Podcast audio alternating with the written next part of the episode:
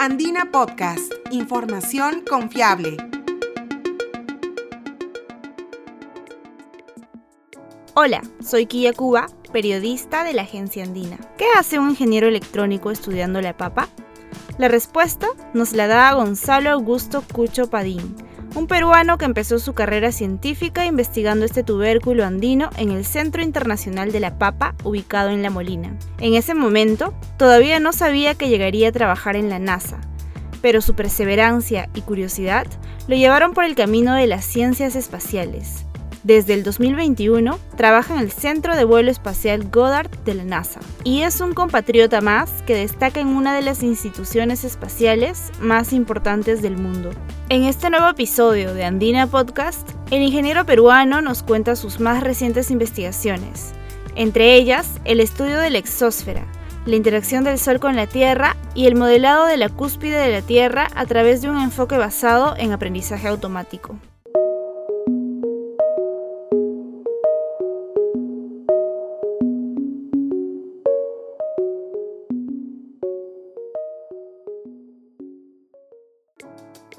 Cuando Gonzalo Cucho acabó la carrera de Ingeniería Electrónica en la Pontificia Universidad Católica del Perú, conocía muy poco de las ciencias espaciales. La base de su trabajo como científico empezó en el 2012, cuando trabajó en el Centro Internacional de la Papa, uno de los principales centros dedicados a la investigación de la papa en el mundo. Allí, Gonzalo participó en un proyecto que utiliza la técnica de sensado remoto en agricultura. En la católica, cuando yo terminé mi, en este caso fue el bachiller, empecé a trabajar en temas de procesamiento de señales, procesamiento de imágenes, que luego me llevaron a trabajar en el Centro Internacional de la Papa, que es un centro de investigación en, Perú, que se encuentra ubicado frente a la, Universidad Agraria, y tú puedes preguntarme, Gonzalo, ¿qué hacías ahí? Tú siendo electrónico, y estudiando la papa. Bueno, lo que pasa es que justo en ese momento hubo un financiamiento de Bill y Melinda Gates para poder hacer censado remoto en agricultura. Censado remoto es todo aquello que involucre mediciones, pero sin tocar algo. Entonces, es trabajar con cámaras, trabajar con imágenes, trabajar con señales que vienen de un objeto. En este caso, nosotros teníamos que implementar sistemas, cámaras para poder tomar imágenes de las plantas y tratar de sacar cuál es el estatus de las plantas, cómo se encuentran, si les faltan algún componente, si les falta fertilizante, si les falta agua, a través del análisis de imágenes. Entonces, en mi grupo lo que, lo que desarrollábamos eran este hardware, cámaras que lo montábamos luego en drones y con los drones tomábamos imágenes a gran altura teníamos un mapa y luego desarrollábamos software, software para procesar esa data y sacar esta información de, del estado de la planta. Entonces, como que ese ha sido mi, mi camino inicial en lo que es sensado remoto, es básicamente la, la base técnica de lo que hago ahora acá. Mientras investigaba en el Centro Internacional de la Papa, el ingeniero peruano postuló a la beca Fulbright para continuar sus estudios en una universidad de los Estados Unidos. Postuló hasta cuatro veces y en la última oportunidad, cuando ya se estaba dando por vencido, logró obtener la beca. Esta parte de su camino tampoco fue fácil, pero sus conocimientos de sensado remoto y ciencias computacionales, y además que dominar el español, llamaron la atención de los investigadores y así tuvo su primer acercamiento con las ciencias espaciales. Mientras trabajaba ahí y tal vez un poco antes de trabajar ahí, yo ya tenía la intención de estudiar en Estados Unidos, quería estudiar en una universidad prestigiosa, lastimosamente los, los medios económicos no los tenía, como sabes es muy costoso, no solamente pagarse la universidad, un máster, un doctorado, sino también el costo de vida, los pasajes, los trámites, las visas y todo eso cuesta. Entonces yo decidí postular a una beca, esta beca es la beca Fulbright, y posiblemente empecé a postular uno de los requerimientos es postular dos años después de que hayas acabado la carrera y posiblemente postulé el 2010 y no la agarré. Así que decidí postular nuevamente, pero dejé un tiempo, posiblemente postulé nuevamente el 2011 y no la agarré. Así que decidí, bueno, voy a seguir mejorando mi CV, voy a tratar de tener publicaciones, este, ir a conferencias. Ya cuando estaba en el, en el Centro Internacional de la Papa, el 2012, recuerdo, dije, bueno, la tercera es la vencida, voy a postular nuevamente a la Fulbright y no la agarré.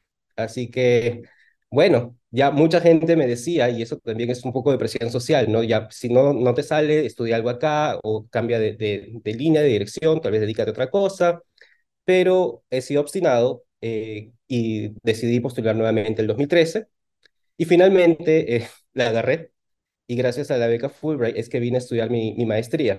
Y déjame decirte que cuando estudié mi maestría y cuando estaba seleccionando los temas que quería hacer, estaba un poco perdido. Sabía que quería estudiar algo acá en Estados Unidos, sabía que quería estudiar algo relacionado a tecnología, y seleccioné ciencias computacionales, así que fui seleccionado para un doctorado en la Universidad de Central Florida en ciencias computacionales y empecé en 2014. Sin embargo, ya haciendo la maestría y llevando los cursos, me di cuenta de que tal vez no era lo que quería, yo quería algo más aplicativo, más que algo tan técnico porque lo veían, la parte de ciencias computacionales es muy orientada a las matemáticas y yo quería ver cómo podemos aplicar eso con instrumentos y, y no era la dirección correcta. Entonces, mientras hacía mi máster, decidí postular a un doctorado, un doctorado ahora en ingeniería electrónica, que era lo que yo había estudiado en pregrado, y tratar de trabajar en algo similar a lo que había eh, hecho en el Centro Internacional de la Papa, que era sensado remoto, trabajar con imágenes o trabajar con data. Y bueno, postulé a muchas universidades, fui rechazado de muchas, muchas universidades también, hasta que de repente una profesora me escribe y me dice, Gonzalo, he leído tu CV, necesitamos una persona que tenga las habilidades extrañas que tú tienes, ¿no? Que hayas trabajado con sensado remoto, con ciencias computacionales, que también sepas un poco de español porque tengo un proyecto con gente de Puerto Rico y, es bueno que haya cierta interacción. Actualmente, como investigador postdoctoral de la NASA, Gonzalo Cucho Padín estudia la exósfera, la capa más externa de la atmósfera, la cual cumple varias funciones, entre ellas protegernos de las tormentas solares, un fenómeno que ocurre cuando el Sol emite una gran cantidad de partículas cargadas radiación electromagnética que interactúa con el campo magnético terrestre y la atmósfera superior de la Tierra. En ese momento, la exósfera permite disipar esta energía y nos protege. En NASA Goddard, ahorita en mi postdoctorado, estoy haciendo, estoy trabajando en dos temas. Uno es la exósfera, y que justamente mi, mi advisor, mi, mi jefa, es como una de las pioneras en estos temas. La exósfera es una región que va más allá de 500 kilómetros de altura desde la superficie terrestre. Desde esos 500 kilómetros se expande hasta la Luna. La Luna se encuentra a una distancia de 60 radios de la Tierra. Un radio de la Tierra son 6.000 kilómetros. O sea, haz la matemática, es una distancia enorme. Es una cantidad de espacio enorme alrededor, alrededor de la Tierra. Todo este espacio se llama exósfera y en esa exósfera hay muchos componentes, hay iones, pero hay uno más interesante para mí, que son los neutrals o los, los componentes neutros. El principal es el hidrógeno y estudiamos la exósfera por dos razones. La primera es porque queremos saber qué tan rápido este hidrógeno se está escapando del planeta. Este hidrógeno está en el agua y si se escapa en algún momento el planeta se va a quedar seco, como es posible que haya pasado en Marte. Se supone que Marte ha estado rodeado de océanos y actualmente no hay nada. ¿Por qué? Posiblemente por evaporación. El Sol evaporó esa agua y esa agua se está aún, en este momento, aún ese hidrógeno se sigue escapando. Algo similar está pasando en la Tierra, se está evaporando esta agua, va a ser muy lento, o sea, vamos a morir y el agua va a seguir acá, pero se va a escapar y se va a escapar y posiblemente con, sigamos eh, el mismo destino que Marte en algún momento en el futuro. Pero necesitamos saber cuál es este ratio, esta velocidad de escape. En el mes de abril, el ingeniero peruano recibió una gran noticia. El proyecto Living with a Star, donde es investigador principal, fue seleccionado para recibir fondos durante los próximos cuatro años. Junto a su equipo de la NASA y otras universidades, estudiarán la dinámica entre la interacción del Sol y la Tierra. Este proyecto está relacionado a este segundo tema con el que estoy trabajando aquí en NASA Goddard. El primero era exósfera y este tema es eh, entender un poco cuál es la dinámica entre la interacción del Sol y la Tierra. El Sol, como mencionaba anteriormente, siempre está emitiendo estos iones que están impactando a la Tierra, pero la Tierra, como tiene esta magnetosfera, actúa como un escudo. La interacción entre el Sol y la capa terrestre o la magnetosfera terrestre ocurre en una, una pequeña capa. Esta capa se llama la magnetopausa. En esta magnetopausa, muchos de estos iones van a querer entrar a, a nuestra parte interna de la Tierra, a la magnetosfera interna. Sin embargo, por presiones entre la parte interna y la parte externa, ellos van a tratar de ir por otra parte. Esta otra parte es llamada el CASP o la cúspide de la Tierra, que es como una especie de embudo que está en los polos, en los cuales esta, toda esta, estos iones que vienen del Sol pueden penetrar. Entonces, si nosotros estudiamos este, esta cúspide, que es como digo un embudo, podemos entender la interacción entre el Sol y el campo magnético de la Tierra. Lo que yo voy a hacer es tomar data de sensores que ya son misiones que están ahí como ya por 10 años, que están pasando por, este, por esta cúspide, por este embudo, y están averiguando y tratando de tomar datos de cuáles son la, la densidad de iones, cuáles son las energías de estos iones, las velocidades de estos iones, y con esa información voy a tratar de crear un modelo, un modelo que está basado en técnicas de machine learning o máquinas de aprendizaje para poder tratar de relacionar cuál es la estructura eh, de, este, de esta cúspide correspondiente a los, a los fenómenos que pasen en el Sol.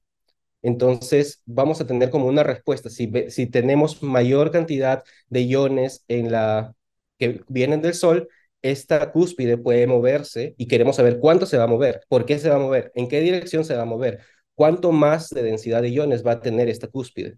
Entonces, eso es más o menos lo que estoy tratando de desarrollar en este proyecto. Siempre cuando nosotros investigamos cuánto de, estos iones del Sol entran a la Tierra, es para entender cuánto nos va a afectar y sobre todo cuánto de estos iones van a generar una corriente inducida. O sea, es un poco complicado tal vez de explicar, pero una vez que estos iones bajan, pueden pasar dos cosas. Estos iones pueden directamente chocar contra los satélites que están pasando por esa región y al chocar con los satélites los pueden, pueden afectar la parte electrónica o pueden dejar de funcionar.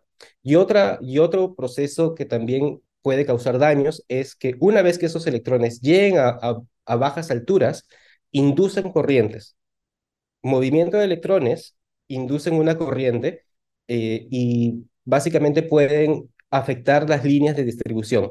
Todos esos lugares donde tenemos una, una línea de electricidad, mm, no sé, esto va a pasar sobre todo en los polos, no va a pasar en Perú, no hay peligro en Perú, sobre todo en los polos en Canadá, en Europa, en Estados Unidos, todas estas líneas de distribuciones pueden sobrecargarse, pueden llevar más corriente y pueden quemar alguna de estas plantas de distribución. Una forma de conectarse con el Perú es a través de la educación. En el 2020 fue uno de los organizadores del proyecto STEM para Todas, que nació con la idea de apoyar a las estudiantes peruanas que quisieran seguir carreras STEM.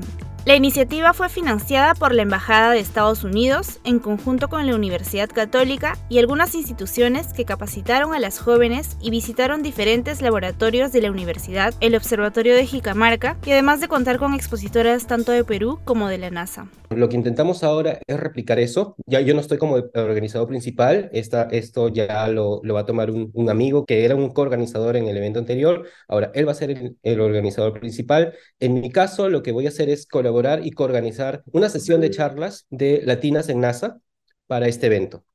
¿Cuándo va a suceder?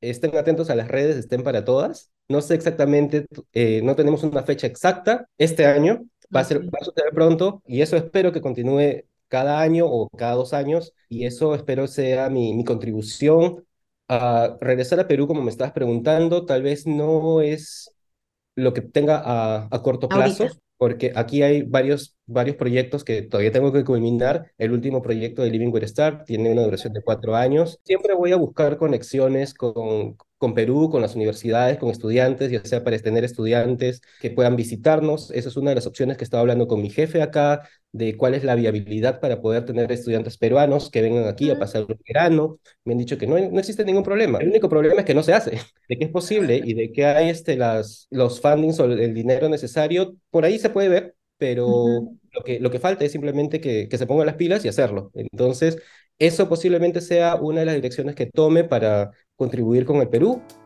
Para los que desean seguir el camino de las ciencias espaciales, Gonzalo Cucho les brinda algunas recomendaciones como estudiar por lo menos tres lenguajes de programación. También considera que el inglés es muy necesario y que se debe formar parte de grupos de investigación desde la universidad. Además, ser muy perseverantes, identificar nuestros talentos y ser muy curiosos. ¿Qué es lo que me funcionó? Básicamente yo diría la perseverancia, el saber responder ante el rechazo, porque mi vida ha sido 90% fallas, rechazos, eh, no aceptaciones y 10% de, digamos, triunfos o cosas positivas que han salido. En mi vida he visto que muchas personas también han intentado una o dos veces y una vez que han recibido una carta de, rechazo o dos, dicen, ya no, ya no voy a continuar en esto, voy a cambiar de dirección.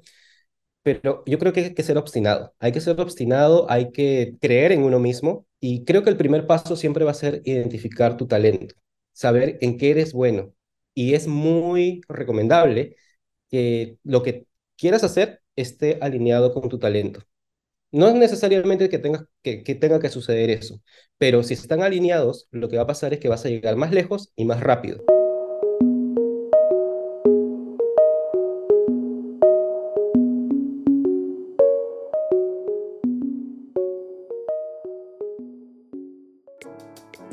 Así como Gonzalo Cucho, hay otros peruanos que destacan en la NASA. Si deseas conocer sus historias o si te interesa la ciencia y tecnología, visita nuestro sitio web podcast.andina.p y síguenos en SoundCloud y Spotify como Andina Podcast. Este episodio fue producido por María Fernández y locutado y editado por Quilla Cuba. Gracias por escuchar.